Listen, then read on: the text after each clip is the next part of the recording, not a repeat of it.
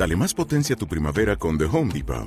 Obtén una potencia similar a la de la gasolina para podar, recortar y soplar con el sistema OnePlus de 18 voltios de Ryobi desde solo 89 dólares. Potencia para podar un tercio de un acre con una carga.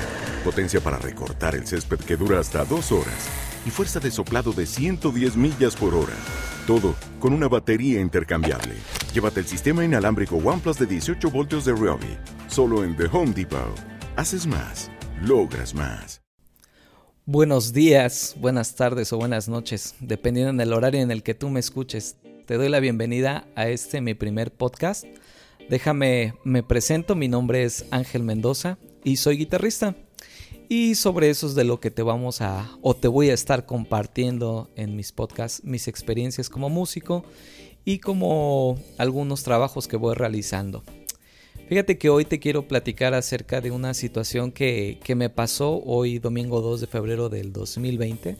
No sé en, en, qué día me escuches, pero esa es la fecha de grabación del podcast.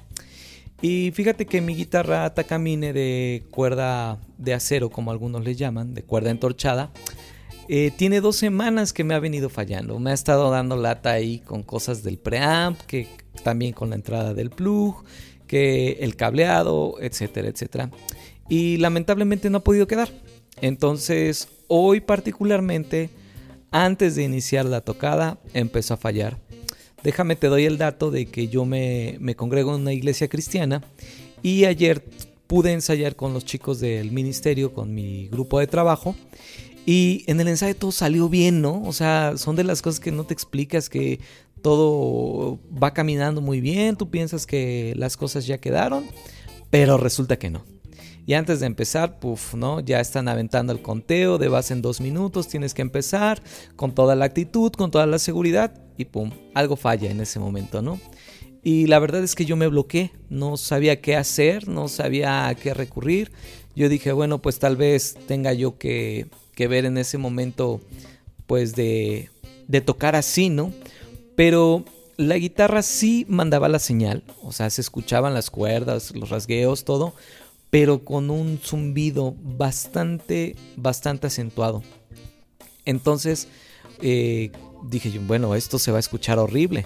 Pero fuera de eso, el problema es que también, más que problema, pues obviamente las formas de trabajo en, donde yo asisto, es que la, la alabanza y la predicación hacen el streaming de la transmisión en vivo, ¿no?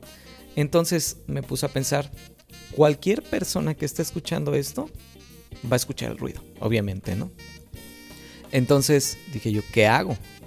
Y para eso mis, mis compañeros de, ministerio, que si me están escuchando les mando un saludo, les amo en, Cristo, eh, me propusieron microfonear la guitarra. La verdad es que para este tipo de tocadas yo no soy como, o no estoy muy de acuerdo en que la guitarra se microfonee. Sin embargo, dije yo, ok, pues vamos a, intentarlo, ¿no? Al, no ver otra solución, al no tener otra guitarra, eh, al saber que el cable no es, que es directamente la guitarra, dije yo, bueno, pues vamos a ver. Eh, lo microfoneamos con un overhead. La verdad es que era, es un overhead que utilizamos para, para la batería, que en ese momento no lo estábamos utilizando. Dije yo, bueno, pues hay que resolver. Y aquí la clave está en la posición del micrófono.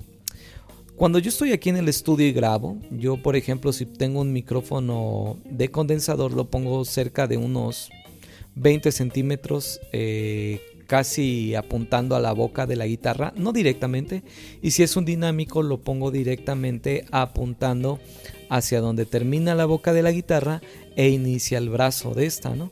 En pocas palabras, en el último traste de la guitarra, contando de la cabeza hacia la boca.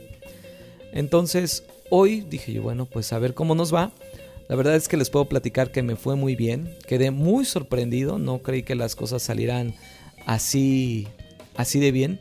Y pude probar. Eh, les comento que, que espero que esto les sirva. El tip y la clave está en que ya no estuve a 20 centímetros alejado del micrófono. Estuve entre los 10 y 15 centímetros Ahí pónganle más o menos un promedio ustedes, pues dependiendo el, movimiento que vayan teniendo, ¿no? Pero la verdad es que sonó muy bien, me sorprendió. Yo creo que de hoy en adelante empezaré a grabar con, el, con un micrófono dinámico un poco más, más cercano a la guitarra. Me gustó ese sonido cálido. Eh, siento que los agudos no pierden tanto cuerpo, se definen bien. Entonces, pues hacer pruebas. En fin, esa es mi pequeña gran experiencia del día de hoy. Espero que te sirva de algo. Y por qué no me, me dejas un comentario en mis redes sociales. Me puedes buscar en Instagram, en Facebook, en Twitter, hasta en TikTok ando por ahí. Me puedes buscar con el hashtag Angelestrato o arroba Angelestrato. Y también te invito a que pases por mi canal de YouTube que me encuentras de la misma forma, Ángel Estrato. Ahí vas a encontrar reviews, tutoriales, pequeños covers, sobre todo muchos reviews de equipo. En fin, nos estamos escuchando y espero que tengas una excelente semana.